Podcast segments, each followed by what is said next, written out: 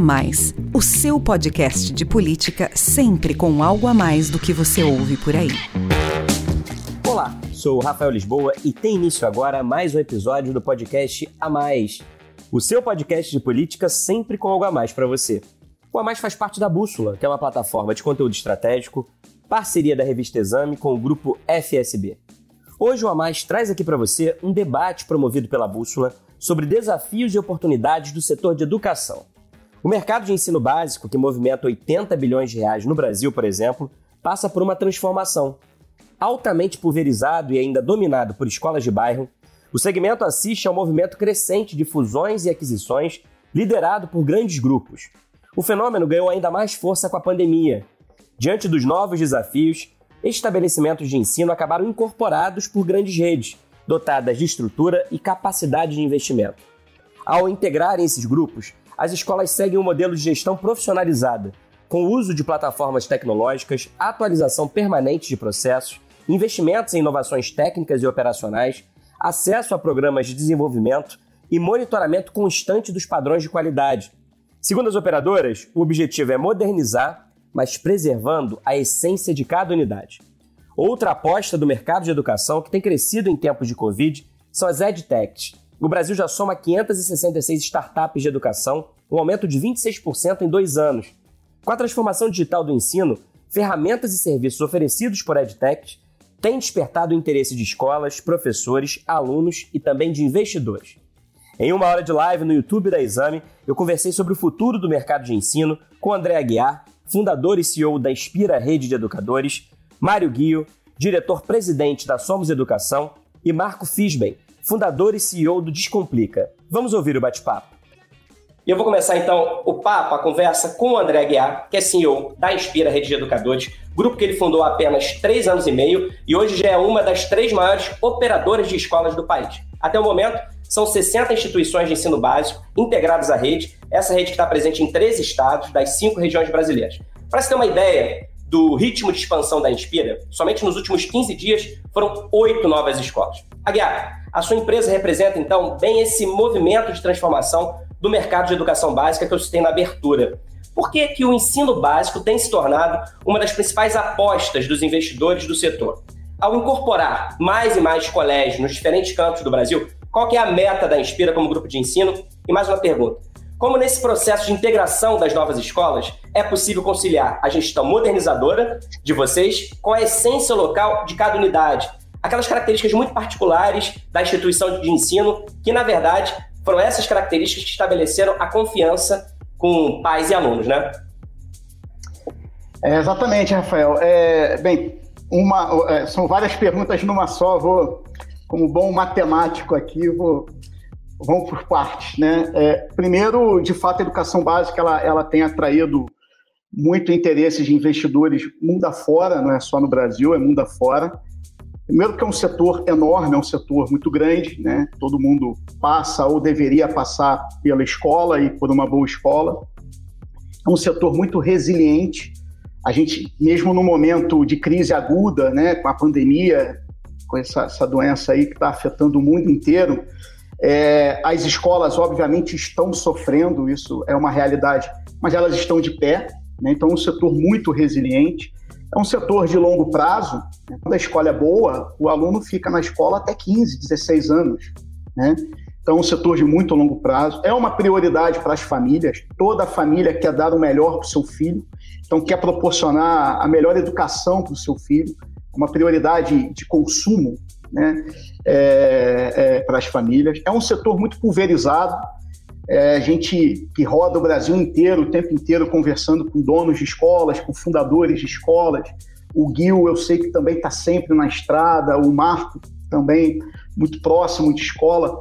A gente sabe que o que mais tem Brasil afora são grandes educadores, grandes empreendedores da educação, vocacionados, mas lutando sozinhos, né, com necessidade de investimentos em tecnologia, em infraestrutura, em desenvolvimento de pessoas, mas muitas vezes sozinhos, né? então é um setor pulverizado. É, e como eu falei, é um setor que consome, né? ele, ele demanda, melhor dizendo, uma necessidade grande de investimento. Né? As escolas precisam ter uma infraestrutura adequada, infraestrutura não é barato, As escolas precisam cada vez mais investir em tecnologia, em desenvolvimento, formação de pessoas, né? Isso também não é barato, porque isso precisa ser continuado, né? Precisa, a escola precisa o tempo inteiro estar tá, tá realizando isso.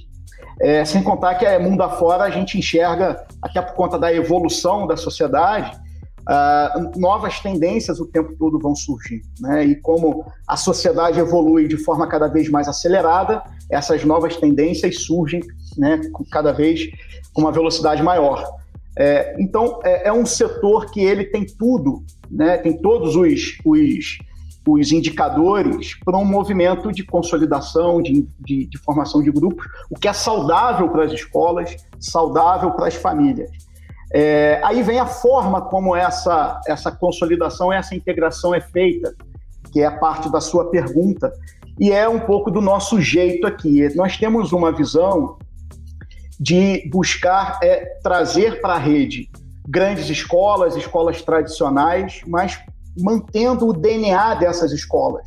Então, a nossa, a nossa é, estratégia aqui é de focar na integração daquilo que é administrativo, daquilo que é financeiro, apoiar no, nos investimentos e, e, até na expansão das escolas, mas a gente preserva o, o legado, o DNA pedagógico de cada escola, que a gente acredita muito que o grande ativo de uma escola é a tua reputação, é a confiança que ela conquistou da sociedade, da comunidade escolar ao longo dos anos, né? Então, essa a gente faz de tudo para blindar o ambiente de sala de aula, o ambiente dos professores, para que a escola não perca a sua identidade. E hoje a tecnologia, inclusive, nos ajuda nisso. Né? Então, a gente investe muito em tecnologia com a visão de dar o ambiente para a escola, mas deixando a escola produzir seu próprio conteúdo, mas tendo acesso também a conteúdos complementares, a iniciativas complementares, que a Somos, o Descomplica, por exemplo, proporcionam aí com, com muito sucesso. E para fechar aqui, a, a, nossa meta é continuar é, trazendo escolas inspiradoras, né, é, é, atuar em todo o Brasil, em todos os estados, em todas as regiões. É, nós temos hoje 60 escolas próprias, mas em dezembro de 2020 eram 50, então em um trimestre a gente já chegou em 60 e não para por aí. O Brasil tem 40 mil escolas privadas, né? não tem nenhum operador grande ainda. Tá? O maior operador tem 1% do setor, talvez até um pouco menos.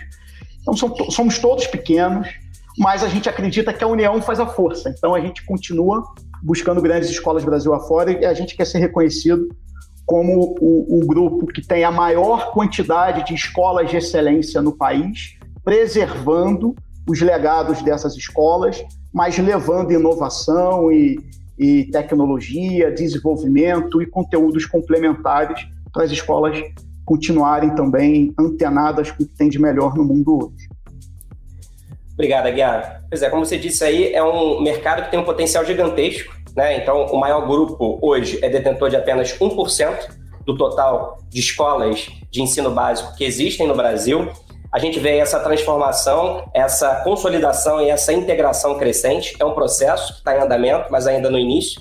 Né? E esse, esse processo de consolidação e de integração ele pode ser via incorporação de novas unidades, como acontece com a Espira, que o Aguiar falou, mas também pode ser por meio de parceria de sistemas de ensino e soluções educacionais, como faz a Somos Educação. A Somos é o braço é, B2B de educação básica da Cogna Educação, que é uma das principais organizações educacionais do mundo, com 55 anos de história. O objetivo da Somos é ser o parceiro integral da escola, com um amplo portfólio de soluções educacionais e também de gestão por meio de plataforma tecnológica e multimarcas. Mário Gil, como é que vocês avaliam esse processo de transformação do mercado de educação básica no país. Como é que a Somos tem contribuído e pode contribuir ainda mais para essas mudanças que temos assistido no ecossistema das escolas privadas, que inclui gestão mais profissional, foco na alta qualidade, digitalização. E, por fim, uma pergunta parecida com aquela que eu fiz para o Aguiar no finzinho, é, que é como adaptar as soluções da Somos para a realidade de cada unidade, de modo que modernização e tradição andem juntas. Fantástico, Rafael. É, bom, parte da minha resposta ela já foi dada pelo André, tá?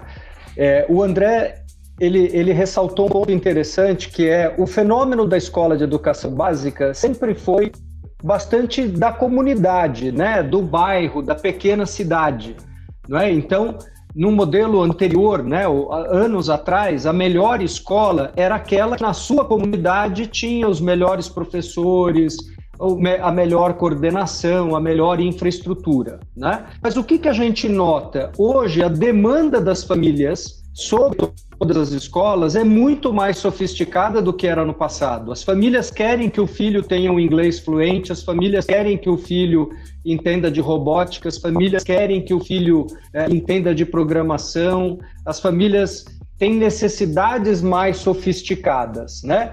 Então, isso faz com que a escola sozinha de comunidade não consiga enfrentar, desenvolver tudo aquilo que ela precisa para poder atender a demanda das suas famílias. O André, como uma grande rede de escolas, ele tem a capacidade de investir para desenvolver aquilo que as famílias querem, porque ele centraliza esse desenvolvimento e consegue entregar para cada uma das suas escolas. O meu, o meu negócio é exatamente o mesmo, né? Eu desenvolvo tudo aquilo que a escola per se não teria condição de fazer. Então, imagine o que seria para uma escola investir milhões de reais para ter acesso a um conteúdo, investir milhões de reais para ter um, um programa de inglês, investir dezenas de reais para ter um programa de robótica. Né? Então, o que nós fazemos, nós somos, é exatamente reconhecer que a demanda social por uma educação mais sofisticada, ela existe e que nós devemos, a partir do nosso balanço, a partir do nosso porte, desenvolver todas essas, essas soluções que permitem à escola cumprir a sua missão de atender o que a família deseja, com muita qualidade, com muita eficiência, né? É, um outro ponto que o André também tangenciou e eu acho interessante é que a gente sempre fala muito daquilo que é óbvio, daquilo que a escola ensina, mas a gente também está sentindo, e isso a pandemia acelerou, a necessidade da escola ser mais eficiente na gestão de recursos dela.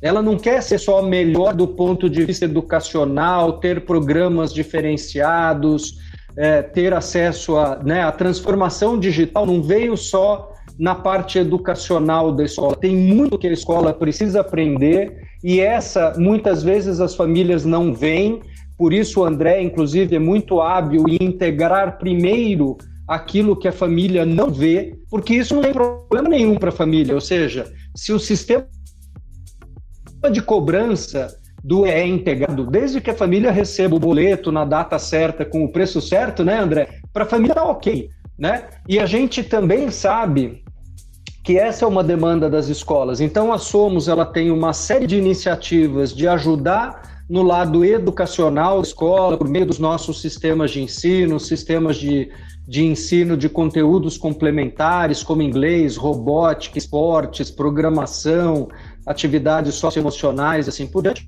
Mas a gente tem, também está desenvolvendo, já temos algumas iniciativas para a escola ser mais organizada e mais lucrativa com aquilo que a família não enxerga. Né? É, essa é uma fronteira que eu me arrisco a dizer mas o André tem mais bagagem do que eu depois para confirmar que as escolas sempre foram, eu não vou dizer relaxadas, porque isso dá a impressão que ela foi, é, é, é, ela quis ser assim, mas talvez as escolas tenham sido muito despreparadas naquilo que se chama de back-office, naquilo que são as atividades intermediárias da escola, mas que consomem muito dos recursos que a escola recebe, e a gente também entende que nós podemos fornecer soluções em larguíssima escala que são muito melhores para a escola, vai melhorar a margem dela, ela vai ter soluções mais sofisticadas do que ela poderia ter é, tentando desenvolver tudo é, por conta própria, né? Mas a raiz disso tudo, gente, é uma transformação social. A educação privada brasileira quer produtos mais sofisticados, isso depende de mais capital, depende de mais investimento, e isso só é possível com grandes grupos escolares que possam fazer esse investimento ou com grandes grupos que são fornecedores das escolas que possam fazer esses investimentos. Obrigado, Gil.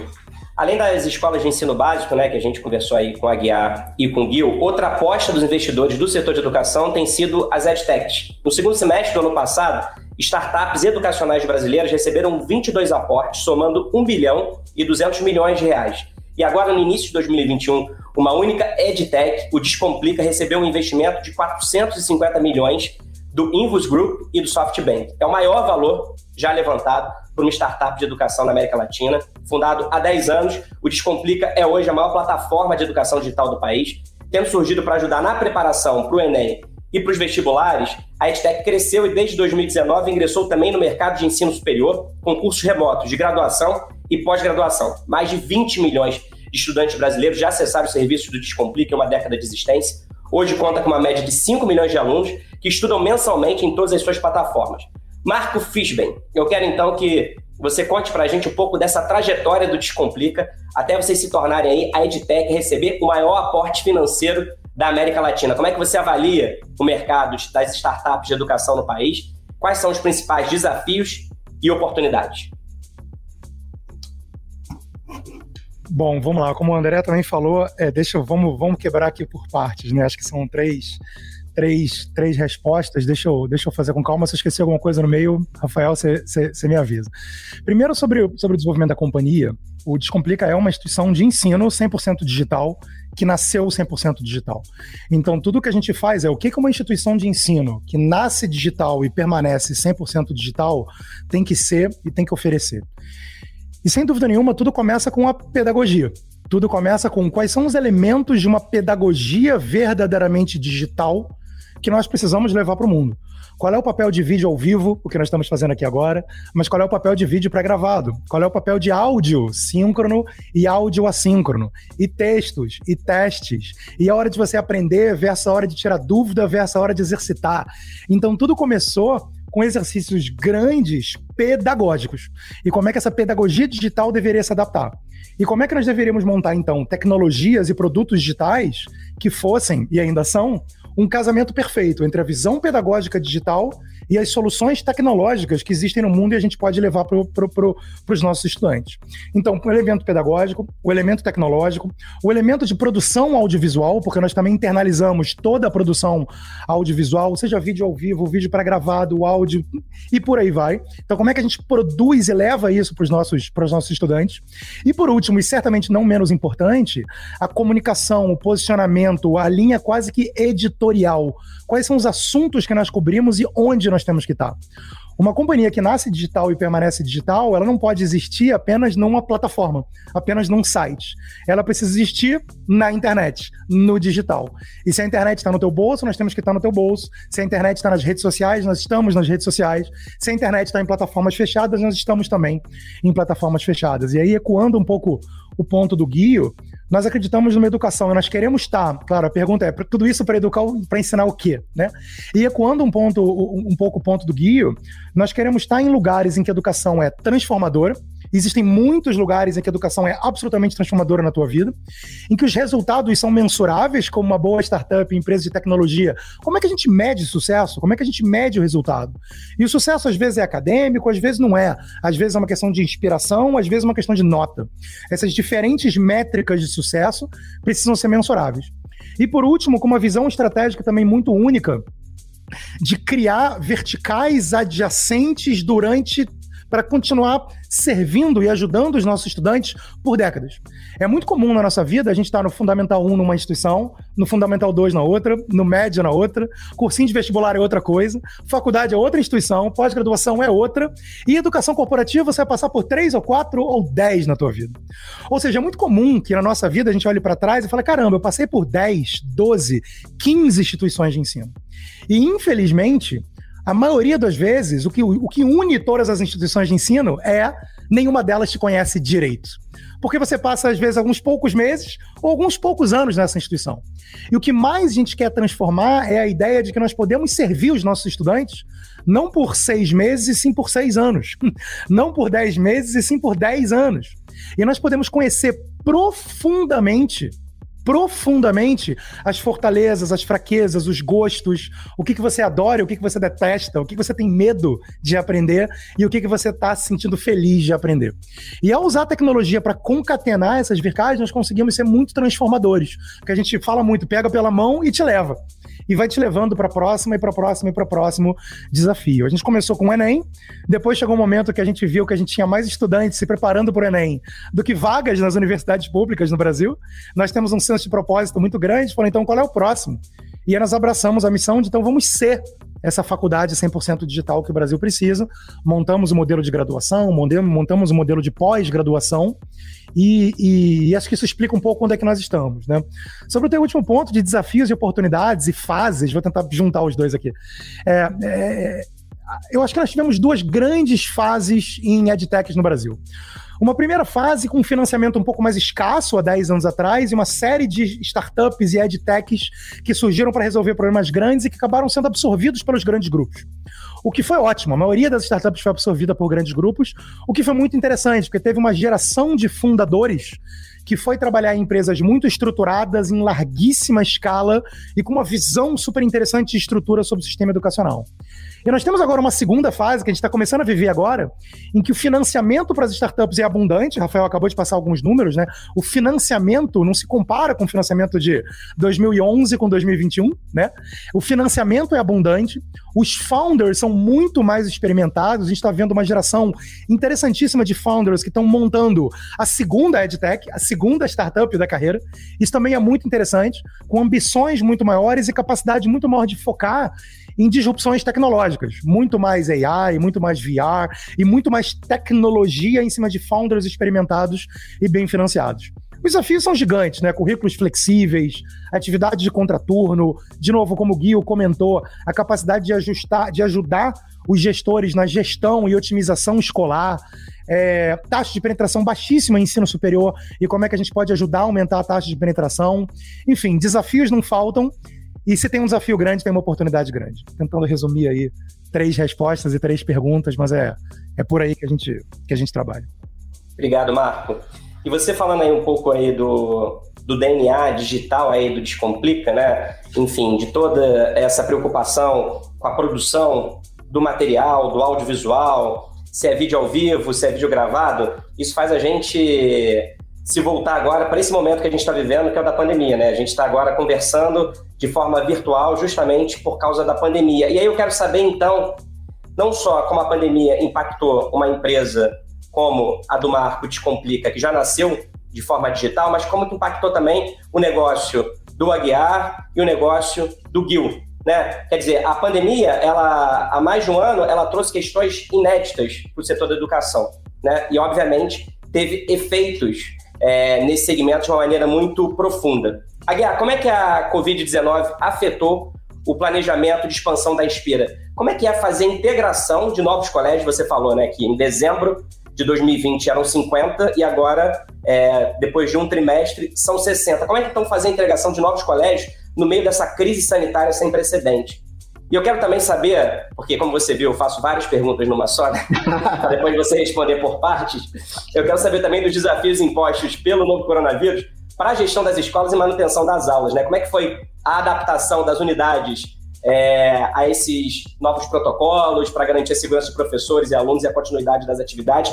E como vocês aí estão presentes em vários estados de todas as regiões brasileiras, cada lugar tem a sua realidade própria, né? A pandemia está evoluindo de maneira diferente em cada região, os governos locais têm protocolos distintos em relação ao funcionamento das escolas. Então, eu queria que você contasse um pouco a experiência da Inspira durante a pandemia.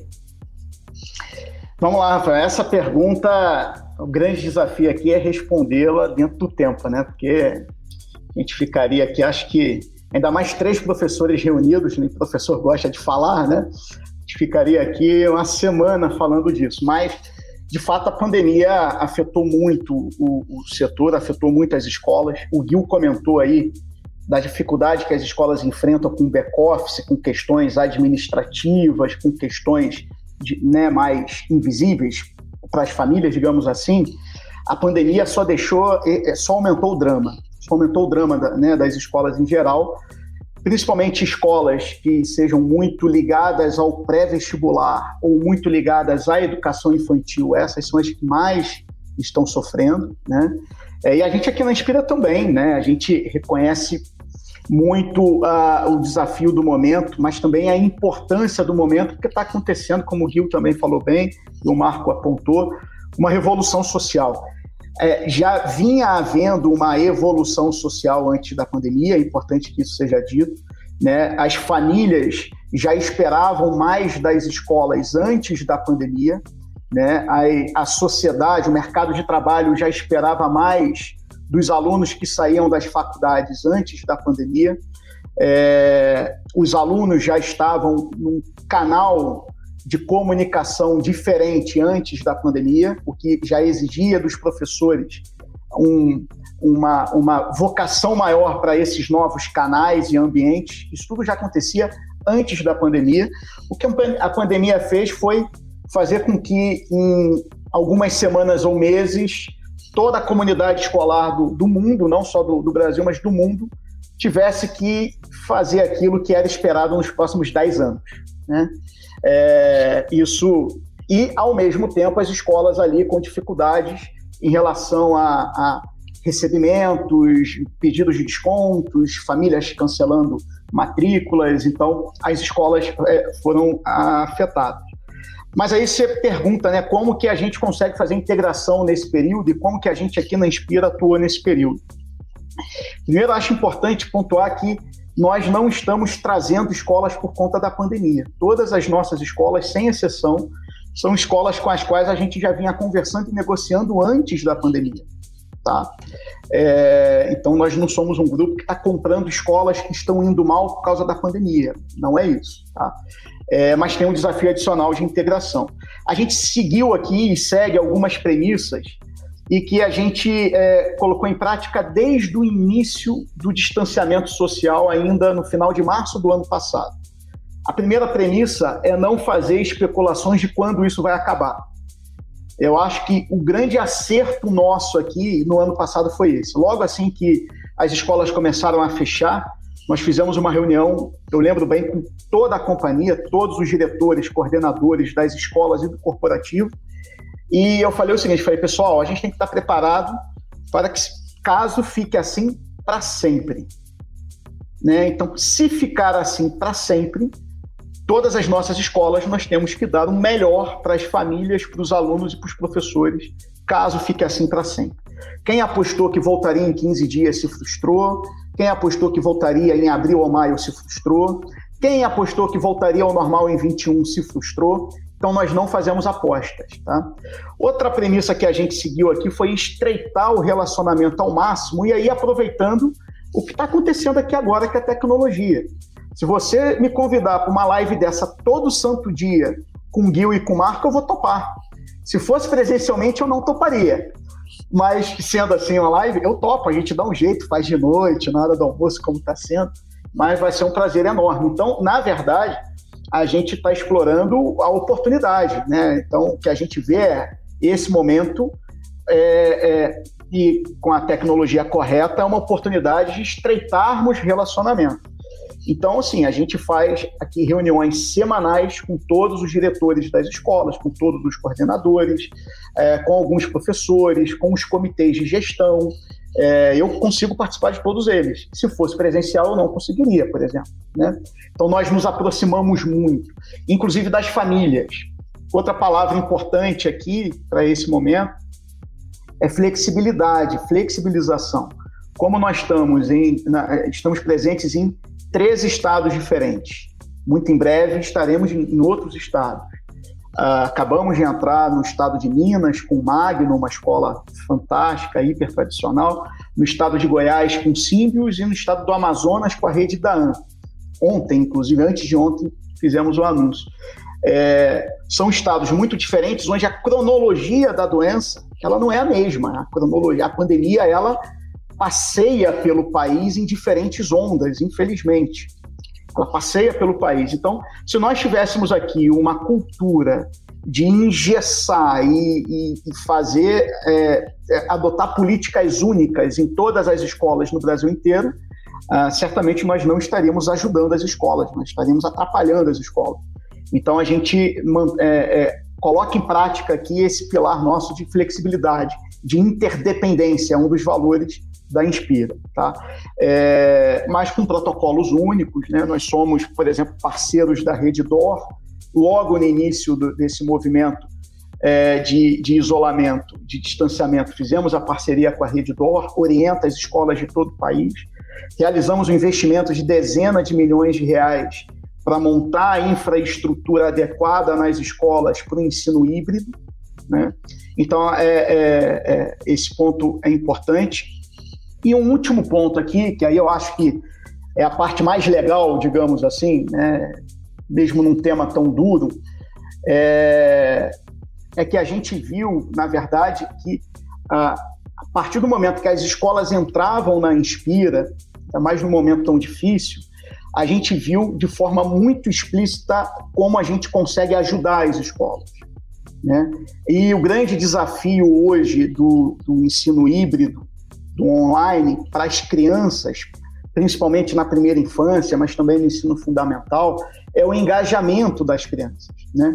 É muito difícil você engajar uma criança de 6, 7, 8, 10 anos de idade numa videoaula. Né? É, agora, se ela tem aula com o próprio professor dela, com os coleguinhas dela, no horário normal, seguindo o planejamento, mas com algumas novidades, a chance de engajar essa criança aumenta. E nesse aspecto, talvez nós. É, aquela história, o Tiger Woods falava que quanto mais eu treino, quanto mais eu trabalho, mais sorte eu dou. Né? A gente, ainda em 2018, bem antes da pandemia, criou uma unidade de negócios aqui dentro chamada A, com a seguinte visão na época: era uma unidade de negócios voltada para tecnologia, para a gente desenvolver ferramentas tecnológicas, não para produzir conteúdos. A gente né, é, acredita firmemente que o Marco Descomplica, o Gil com a turma da Somos vão produzir conteúdos e conteúdos complementares com mais propriedade e competência do que a gente, até porque estão focados nisso. Né? Mas a gente aproveitou a força da rede para produzir tecnologia para as escolas, para que as escolas pluguem o seu próprio conteúdo nessa tecnologia e a nossa tecnologia só cuida do engajamento. Aqui um pouco do que o Marco falou aqui, falou muito bem. Conhecer o aluno, gerar dados, gerar relatórios para o corpo técnico da escola trabalhar. E o A Mais deu tão certo que a gente fez o spin-off, virou uma companhia nova agora, e a gente viu, vou encerrar aqui com um exemplo que ele aconteceu em várias escolas. Uma grande escola nossa de Londrina, quando começou a pandemia, ela estava seguindo apenas as videoaulas é, da solução didática que ela adotava, que eram professores que as crianças nunca tinham visto na vida. O engajamento era abaixo de 60%. Nós implementamos o A Mais com aulas gravadas pelos professores da própria escola, com a tia da criança. A partir dali, chegamos a 92% de engajamento. Né? Então, a gente acredita muito que um legado dessa pandemia é deixar claro que o professor sempre vai ser o protagonista, porque é ele que inspira.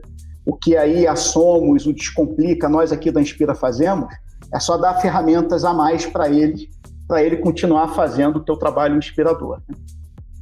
Obrigado, Aguiar, maravilha. É muito importante aí esse aspecto que você, que você citou, que é o da transformação digital acelerada pela pandemia, mas é claro, pensando aí de maneira híbrida e combinada né, é, com aquilo que já era feito de forma presencial. Até para, como você disse aí, para as crianças terem essa identificação, essa confiança, esse engajamento é, com os professores. E aí, Gil, eu aproveito então esse gancho para fazer uma pergunta para você, porque um dos propósitos da Somos sempre foi ajudar as escolas nesse processo de transformação digital, de digitalização que acabou sendo forçadamente acelerado na pandemia. Com as limitações aí de circulação impostas pelos vírus, as escolas tiveram que se adaptar rapidamente, transformar as aulas presenciais e virtuais. Como é que a Somos, então, se adequou a essa nova realidade para lidar com as demandas das instituições de ensino que já eram parceiras, já utilizavam as soluções de vocês, e também daquelas que procuraram vocês pela primeira vez durante a pandemia, justamente em busca de soluções tecnológicas. E eu imagino que mesmo com a plataforma tecnológica multimarca de vocês, foi preciso ampliar, diversificar, customizar os serviços que já eram oferecidos para contemplar essas novas e complexas questões que surgiram com a Covid, né? Fantástico, Rafael. E é um processo que não acaba, tá? Eu vou contar um pouquinho do que aconteceu um pouco mais de um ano atrás, né? No comecinho, meados de março do ano passado, quando a gente antecipou que as escolas iriam mesmo fechar fisicamente, nós tínhamos uma plataforma de contraturno, né, uma plataforma que existia para o aluno fazer tarefa, tinha as aulas analógicas normais na escola e ele só usava a nossa plataforma para fazer tarefa, para fazer simulados e assim por diante. E a gente, em 19 dias, transformou uma ferramenta de contraturno numa ferramenta de uma escola digital que propicia essencialmente que o professor do aluno te, dê aula ao vivo para o seu aluno, tá? Que é um ponto super importante aí que o André levantou. Tá? E assim o plural, que era uma ferramenta de contraturno, acabou virando uma ferramenta de escola digital, saiu de 400 mil alunos para 1 milhão e 300 mil alunos, saiu de nenhuma aula ao vivo para até agora foram dadas 83 mil aulas ao vivo esta manhã dentro do plural. Nenhuma das aulas foram dadas pela Somos, todas as aulas foram dadas pelos professores para os seus alunos. Né? Então, isso é, mobilizou a companhia inteira, inclusive times que não eram tão óbvios, porque uma coisa é você ter a ferramenta, outra coisa é a escola saber usar a ferramenta. Né? Então, nós tivemos. Foi, foi até um trabalho interessante, a gente mirou no alvo e acertou no prêmio, eu brinco, dizendo que quando as escolas estavam todas fechadas, toda toda a minha força de vendas que nasceu para visitar escolas, ela não tinha escolas para visitar. E o que, que nós faríamos com uma força de vendas de mais de 300 pessoas? Né? Nós transformamos todos eles em atendentes do plural. Todos os nossos times de venda passaram semanas trabalhando como times de atendimento para a escola entender como usar as diversas características do plural, como o aluno é, é, poderia ter a senha dele, a mãe do aluno e assim por diante. Isso foi um trabalho incrível. E hoje eu tenho uma força de venda que sabe falar do plural e da educação digital muito melhor do que a saberia não fosse a pandemia. Né? Agora, uh, um ponto que tem a ver com o primeiro, a primeira discussão que a gente fez é que as necessidades, as demandas, elas vão evoluindo. Né? Então, a cada, a cada ciclo de três meses, né, no nosso caso, a gente trabalha com todo o time tecnológico na, na, na, na chamada metodologia ágil, e a cada ciclo de três meses, nós fazemos uma repriorização de todos os desenvolvimentos necessários para atender as demandas dos professores, atender as demandas dos gestores e as demandas dos alunos. Esse é um processo que não acaba, nunca vai acabar. Né? Tem coisas que a gente é, é, fazia no, no, no, passado que hoje já não fazem mais sentido e outras tantas que surgiram como necessidades prementes e que a gente prioriza e desenvolve.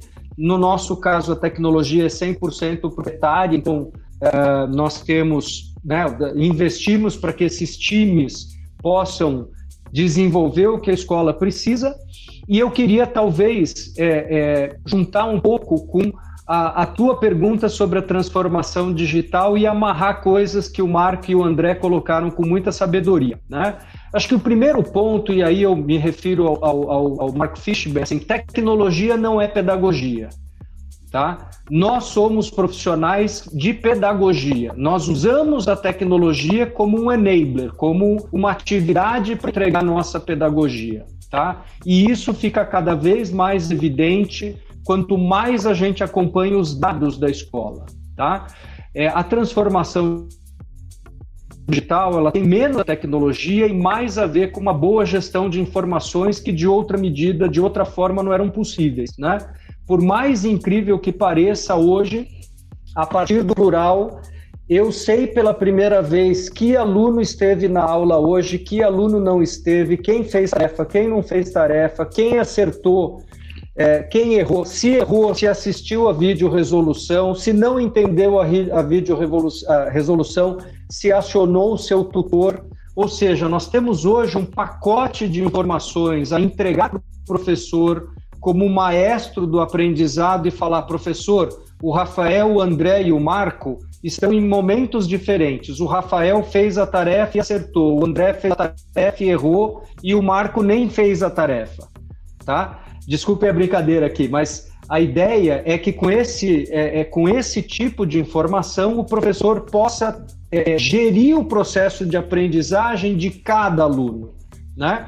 É, eu estou nesse ramo faz 33 anos e há 33 anos as, as escolas sempre falaram, sempre prometeram para suas famílias que cada aluno é único na escola, que a escola conhece profundamente cada aluno. Só que no mundo analógico, cumprir essa promessa é muito difícil.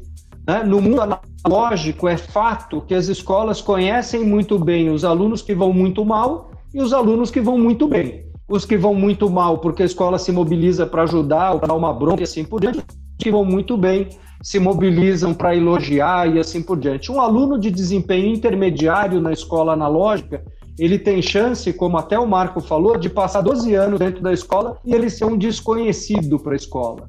No mundo digital, isso é absolutamente impossível. Né? As nossas ferramentas, inclusive de aprendizagem adaptativa, indicam para cada aluno o que, é que ele deveria fazer na sequência. Se ele aceitou, se ele errou o game de matemática, o próximo game não é, é, é, é ele não desconsidera que ele errou o game anterior, né? Então essa transformação digital ela está acelerando demais a capacidade que a escola tem de de fato personalizar o aprendizado, customizar o aprendizado de cada aluno, tá? Tem um ponto que eu acho é, muito interessante da pergunta da transformação digital, e eu queria aqui esquecer a pandemia. Né? Acho que o André, com sabedoria, falou: olha, ficar premissando quando a pandemia acaba não faz muito sentido. Mas a única certeza que eu tenho é que um dia a pandemia acaba. Né? Nós estamos há X meses de essa pandemia acabar e qual vai ser o ensino híbrido definitivo? Que essa é a grande pergunta hoje, né? Como será o novo ensino híbrido? E eu queria também retomar um ponto que o, o Marco falou, mas eu gosto de usar uma expressão diferente. O Marco falou em papéis, né? E eu gosto de falar de vocações. Qual é a vocação do mundo digital e qual é a vocação do mundo presencial? E aqui, para não me estender muito, eu queria dar a minha opinião pessoal e aquilo que a gente debate muito nós somos é posto que as escolas operaram muito tempo digitalmente, por que elas deveriam reabrir? Né? Por quê? E na nossa, na nossa visão, a, a, a vocação da aula presencial, e isso fará com que a escola exista por mais 500 anos, é que ser humano só aprende a se relacionar se relacionando com outro ser humano. Então, aquilo que a gente sempre chamou de competências socioemocionais, que eram periféricas na escola, eram uma, né, uma prioridade secundária, a base nacional introduziu tal, a competência socioemocional, os seres humanos aprenderem a se relacionar com outros seres humanos, o ser humano é a, a vocação que só acontece no presencial. E é por isso que as escolas continuarão existindo do ponto de vista físico. Caso contrário, a vocação do mundo digital, e aqui o Marco, que é um mestre nisso, explora isso com muita competência, dar acesso a conteúdo, dar acesso à personalização, dar acesso a uma trilha que o aluno escolha, esta não é uma vocação do presencial, esta é uma vocação do digital. Né? Nós temos aí uma reforma do ensino médio que parte da premissa que cada aluno poderia escolher um pouco a sua experiência de ensino médio, que é uma premissa linda, mas economicamente ela é inexequível se nós tivermos que pegar, pergunta para o André, se ele pegar cada turma do ensino médio, ele quebrar em quatro, cinco, seis turmas diferentes para dar trilhas diferentes, se qualquer uma das escolas para de pé né, é inexequível no mundo físico. E, portanto, essa não é a vocação do mundo físico. Personalizar, customizar é a vocação do mundo digital. Né? E para concluir aqui o meu comentário, Rafael, eu, eu acho que a pandemia trouxe um conceito de especialização. Quem, quem não é especialista vai morrer no meio do caminho. Tudo que é educação formal vai acontecer dentro da escola. Ou seja, a escola precisa estar atenta para se transformar no grande hub de educação formal do aluno. Se o inglês, se a robótica, se a programação, se as disciplinas tradicionais, elas têm uma característica formal, elas vão acontecer dentro da escola. Não faz sentido, na minha opinião, todo mundo que oferece educação em franquias de rua.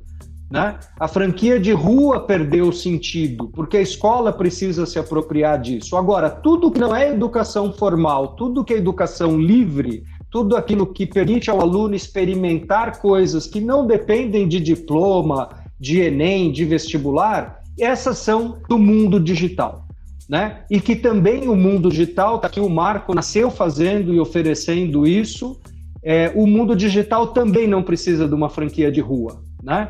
Então, acho que nós temos uma grande oportunidade para as escolas que são se apropriar das necessidades da família, que a família já gastava na rua, e eu acho que a gente tem uma grande oportunidade para as plataformas digitais de assumir tudo aquilo que não deveria ser um papel da escola.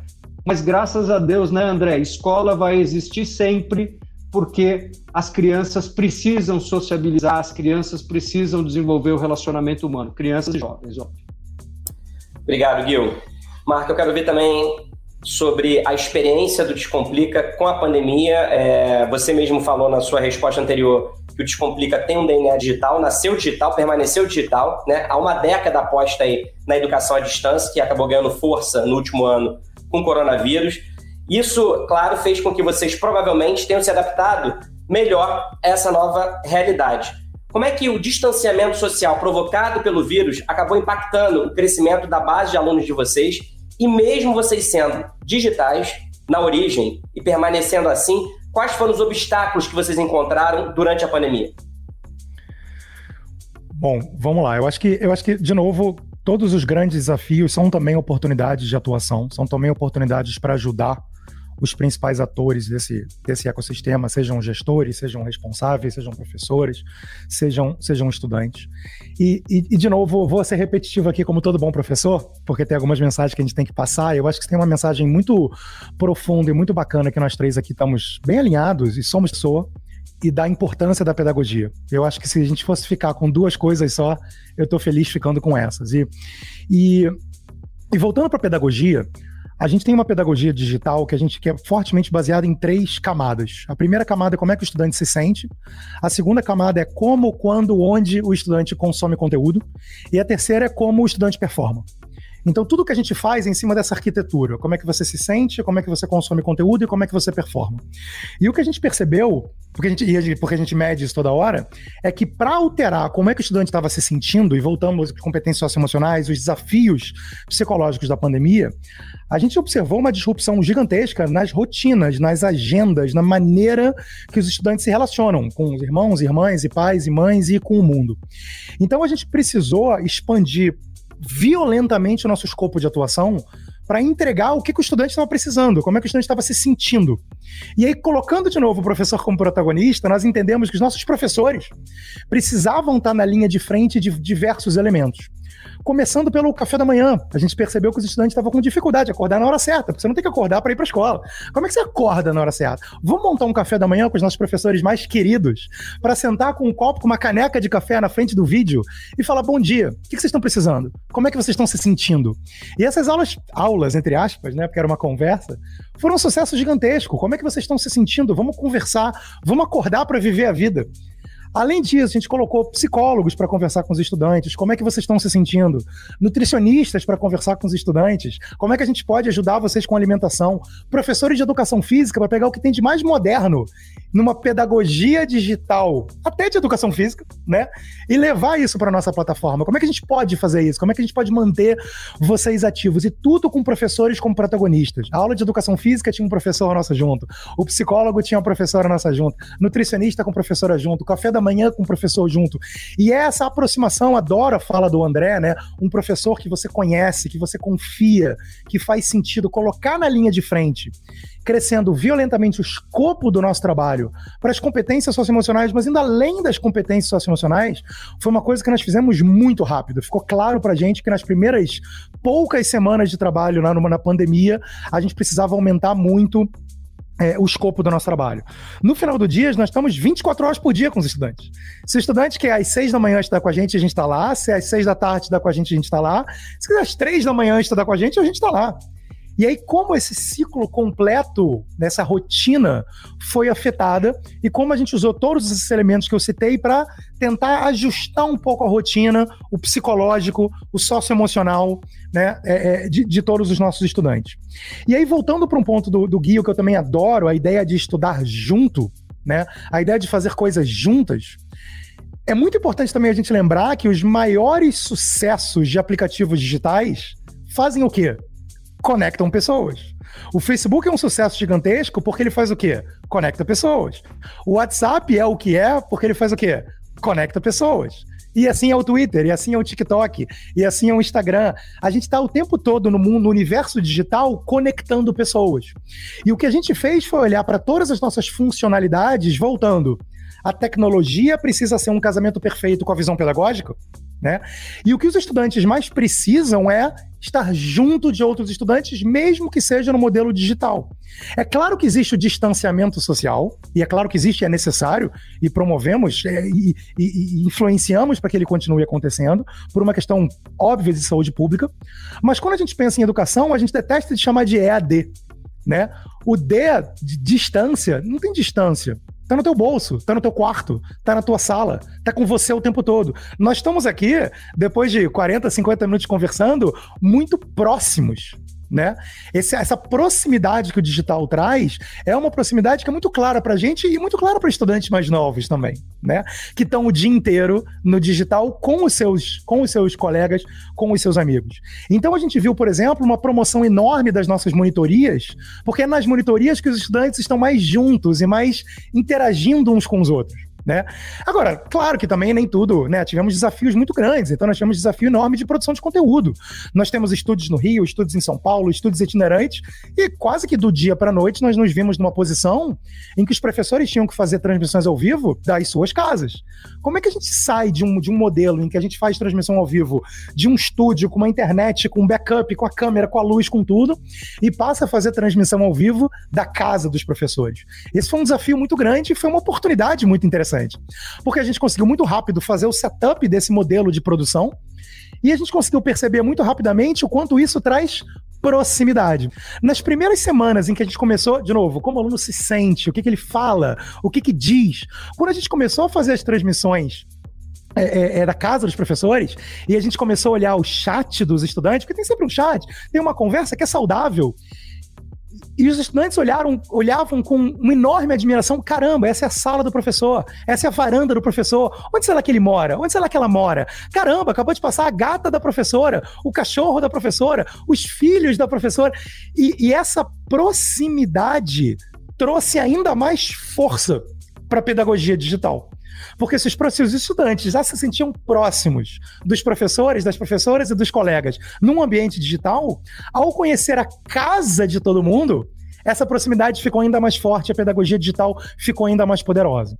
E o que a gente viu como decorrência disso foi um crescimento violento das nossas bases, né? Sejam bases de uso de consumo grátis, né, nas redes sociais, nós temos uma atuação muito, muito é, forte, muito positiva em todas as redes sociais, a gente viu os números explodirem, e as nossas bases também é, é, é, é de, de, de, estudantes na nossa plataforma. Né? O pré-vestibular é um desafio gigantesco, mas a base nunca parou de crescer. Né, a nossa base nunca parou de crescer no pré-vestibular, embora numa taxa diferente, porque o pré-vestibular e o Enem têm outros desafios. A taxa de crescimento mudou, mas a base continua crescendo, e esse ano ela continua crescendo. E a gente viu uma explosão na nossa base de pós-graduação e de cursos de mais curta duração. Né? Nós entendemos que as pessoas foram buscar no digital, na internet, uma maneira de fazer um que é hoje conhecido como upskilling, né? Quais competências novas e adicionais as pessoas podem ter durante a pandemia. A gente viu a nossa base de pós-graduação e de cursos de mais curta duração explodir. A gente começou, como você mesmo comentou, em 2019. No final de 2019, a gente tinha acabado de começar, tinha 3, 3 mil alunos. No final de 2020, nós tínhamos 35 mil alunos de pós-graduação. Hoje, nós já temos mais de 55 mil alunos de pós-graduação. E não tem dúvida nenhuma que vamos bater mais de 100 mil alunos de pós-graduação em mais alguns poucos meses. Então, essa base realmente explodiu. E o interesse por graduação digital também explodiu no Brasil. A gente lançou a Faculdade Descomplica no meio do ano passado com turmas lotadas. Abriu nossas segundas turmas agora, é, há um mês atrás, também com turmas lotadas e com fila de espera. E o interesse por graduação digital, pós-graduação digital e cursos e repara que a gente não fala distância, não tem distância. O EAD, o D é de digital, ou melhor ainda, o D é de descomplica, mas brincadeiras à parte, não tem distância nenhuma. É, é, e a gente viu o interesse por esse tipo de, de proposta, né, pelos motivos óbvios e não óbvios, né? Os óbvios é conveniência, o preço, a facilidade, mas os não óbvios, né? A qualidade, a capacidade de citei todos esses elementos aqui de cognitivos, não cognitivos, socioemocionais, nutrição, plano de estudo, aula de educação física, psicólogo e agenda. Então, tudo isso que o digital consegue entregar, como o Guio falou, essa vocação do digital. Adorei, Guio. Eu tô aqui anotando mais, eu tô falando muito, mas anotando muito também. Eu adoro essa, esses, essas oportunidades, como o André falou. Se tiver todo dia, eu entro todo dia para anotar um montão e aprender um montão. Então, essa vocação do digital ela ficou muito clara na, na, na, cabeça dos estudantes e de todos os atores do ecossistema. E a gente está conseguindo entender que nós temos um papel, uma responsabilidade, olha aí de novo, uma vocação, uma missão muito relevante no contexto de pandemia, o quanto a gente tem que expandir de escopo, o quanto a gente tem que dar a mão para os estudantes e ajudá-los bem além do, do, do, cognitivo, e o quanto a gente, por outro lado, está vendo as nossas bases de estudantes, seja em redes sociais, seja na nossa plataforma, realmente crescerem no ritmo alucinante, que acabou, que acabou convergindo num fundraise bem sucedido e ter, ter novos investidores. E esse ciclo fecha, né? Você financia, consegue crescer, cresce mais e cresce mais rápido, financia melhor, cresce mais e cresce mais rápido. E esse é o tipo de, de, de, de loop e de, e de ciclo muito positivo, né? Parte da nossa missão é quanto mais, e aí sendo bem, sendo bem direto ao ponto, quanto mais investimento e capital a gente conseguir canalizar para a educação, melhor é o mundo ao nosso redor né? Existe capital que é canalizado para um monte de coisa. E nós aqui também, como gestores, né, como, como, como gestores importantes das nossas companhias, nós temos uma responsabilidade com a educação brasileira. E é simples assim: quanto mais investimento nacional e internacional a gente canaliza para a educação, melhor é o mundo ao nosso redor. E no final do dia, parte do nosso papel é esse também. Para encerrar, de maneira muito objetiva, que cada um de vocês dissesse como é que vocês veem o futuro da educação. Simples assim. Aguiar, primeiro você. Beleza, é, Rafael, vou, vou ser objetivo aqui mesmo. É, palavra principal é híbrido. É, legal que o, o Marco falou de papéis, o Gil falou de vocações, a gente aqui sempre chama de superpoderes.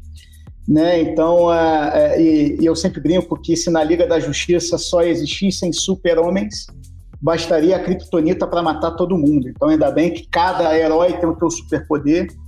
E, em qualquer organização feita de pessoas, como é uma empresa de educação, é isso. Né?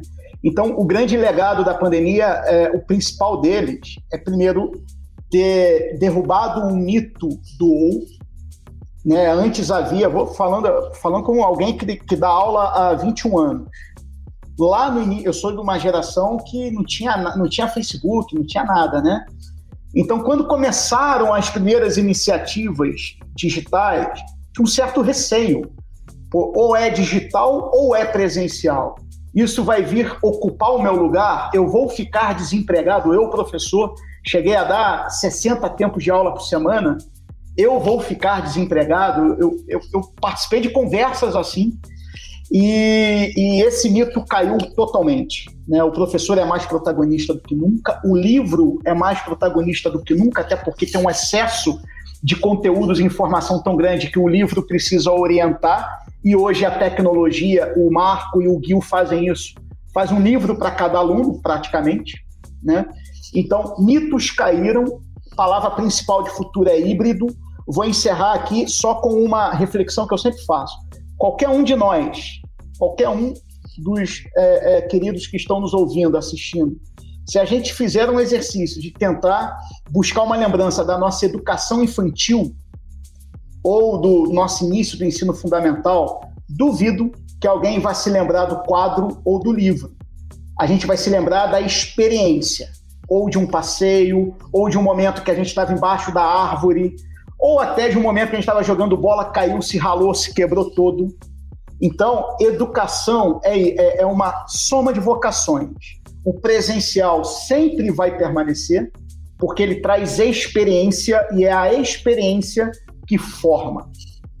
Mas a, a, a tecnologia vai trazer cada vez mais conteúdos complementares, canais, ferramentas, armas para o professor, armas no bom sentido, né? ferramentas é a melhor palavra, para o professor, para o corpo técnico conhecer muito bem em detalhes, como falou bem o Marco, seu aluno. Então, palavra de futuro é híbrido, chegou para ficar, não volta mais. Obrigado, Aguiar. E na sua opinião, Gil? Rafael, olha só, eu vou, eu vou ser mais breve aqui e concordando com absolutamente tudo que o André falou e vou concordar com tudo que o Marco vai falar, porque eu sei como é que ele pensa. Eu acho que tem uh, uh, o futuro da educação empodera muito o aluno, muito mais do que hoje. Né? O aluno tem uma capacidade, uma voz muito maior no futuro da educação do que teve no passado, nessa educação analógica, que todos nós aqui fomos fomos é, é, usuários, né? Eu, como mais velho aqui, tinha inclusive um professor inacessível, o professor estava sempre certo, e a tecnologia e o mundo híbrido ela vai dar muita voz ao aluno e ao professor também, e criar uma série de novas oportunidades de negócio. Né?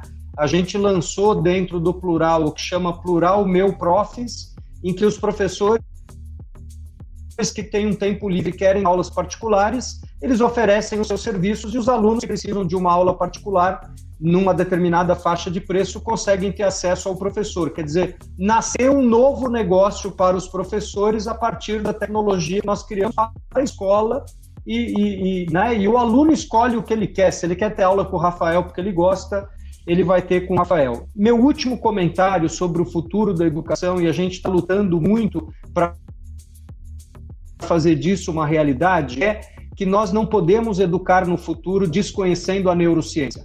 Né, todos os nossos heróis educadores do passado tinham teses e teorias sobre como o cérebro funciona e hoje é uma realidade. A gente vê o cérebro funcionando e aprendendo. Né?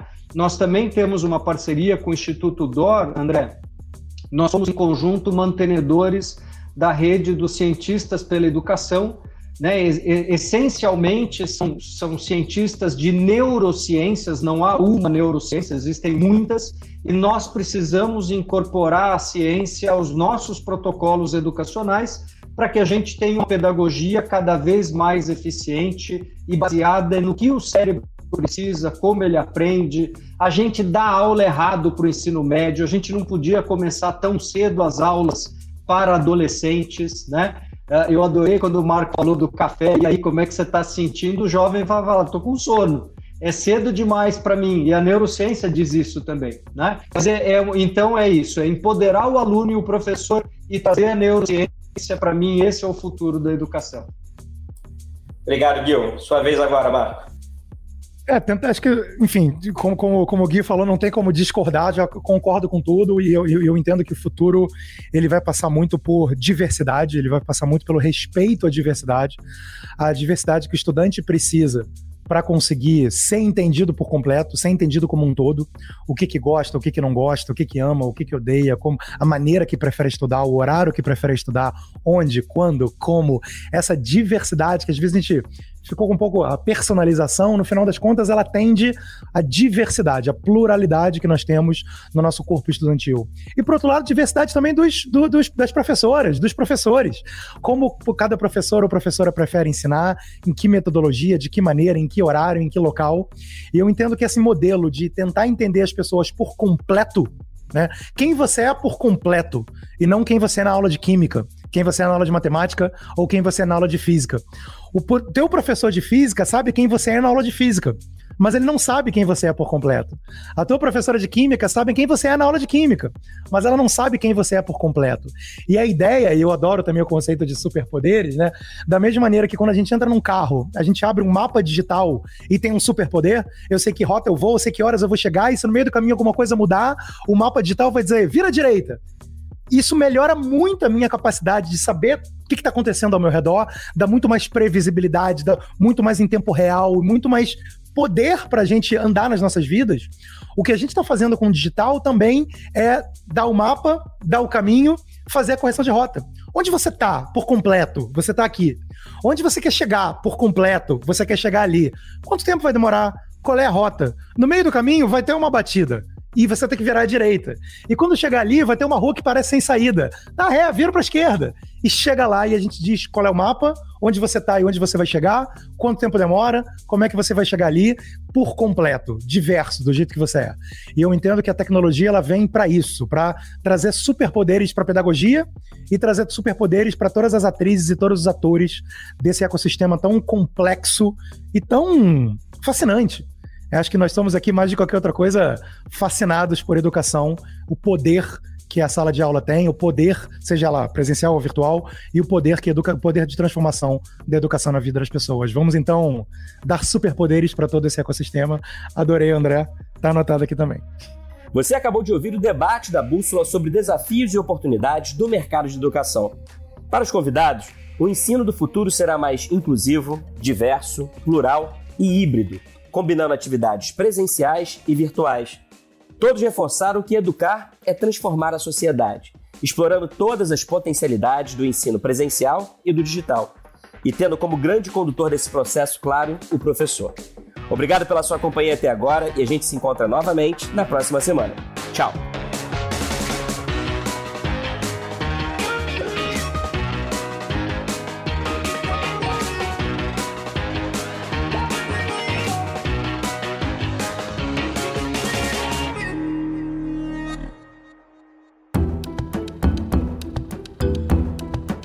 Edição Guilherme Baldi, este podcast faz parte da plataforma Bússola, um produto do grupo FSB.